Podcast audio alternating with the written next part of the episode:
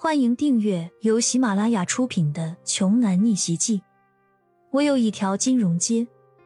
作者：山楂冰糖，由丹丹在发呆和创作实验室的小伙伴们为你完美演绎。第九十五章。刘承安，我的条件不变，我只要刘慧敏的人。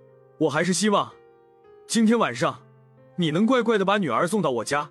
你好好考虑考虑，只要咱们刘胡两家成了一家人，我们的订单不就是你们天域珠宝的订单吗？我们的原石不就是你们的原石吗？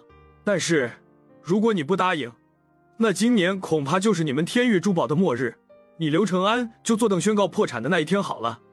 胡蓉再次开口提条件，这无形之中给了刘承安巨大的压力。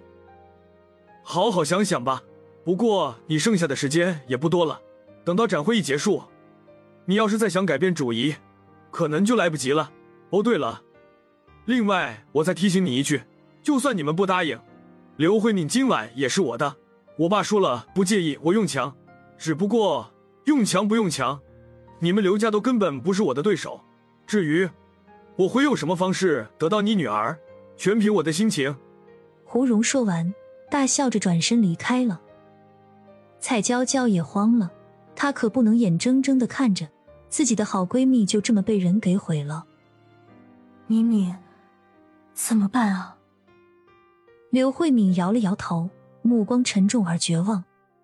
刘承安看着女儿，痛定思痛之后，才艰难的开口说：“乖女儿啊，要不然你就答应了吧。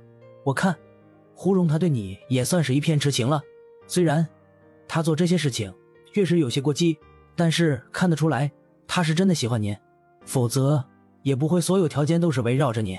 你要是不答应他，咱们家的天宇珠宝集团可就真的撑不过明年了。爸，您在说什么？我可是您唯一的女儿，不是用来换取集团利益的物品。刘慧敏简直不相信自己的耳朵，这还是以前疼自己、爱自己、为人一身正气的父亲吗？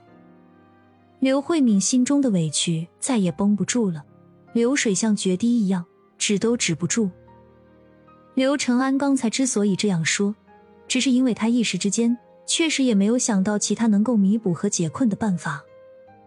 刘承安看着女儿，心也是很痛的，一咬牙，一跺脚，说了一句：“好，咱们先去看看现场的竞拍结果吧。如果情况不妙，咱们一家人就连夜搬出青州。”再也不回来了。刘慧敏含着泪水点了点头，恐怕只有逃离这个虎狼之地，是他们刘家最后的选择了。下午一点，原石竞价拍卖活动正式开始。数百块原石摆在拍卖厅的大小展台上。首先，所有参与竞价的拍卖者进入现场之后，有一个小时的时间。可以近距离观察和鉴定这些原石，之后才开始拍卖。所有人争先恐后的涌上前去，刘承安也忍不住上前查看，拿着强光灯仔细观看，时不时的还在小本子上记下标号。全场只有两方代表没有去看那些石头，一个是胡家人，另一个就是骄阳。胡荣讥讽的看着展台上的那些人，嘲笑的冷哼了一句。一群小丑。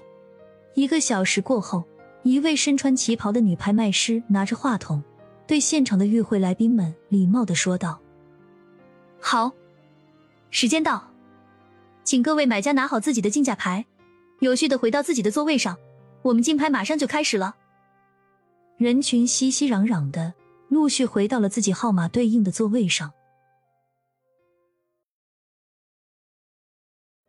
本集播讲完毕，想听更多精彩内容，欢迎关注“丹丹在发呆”。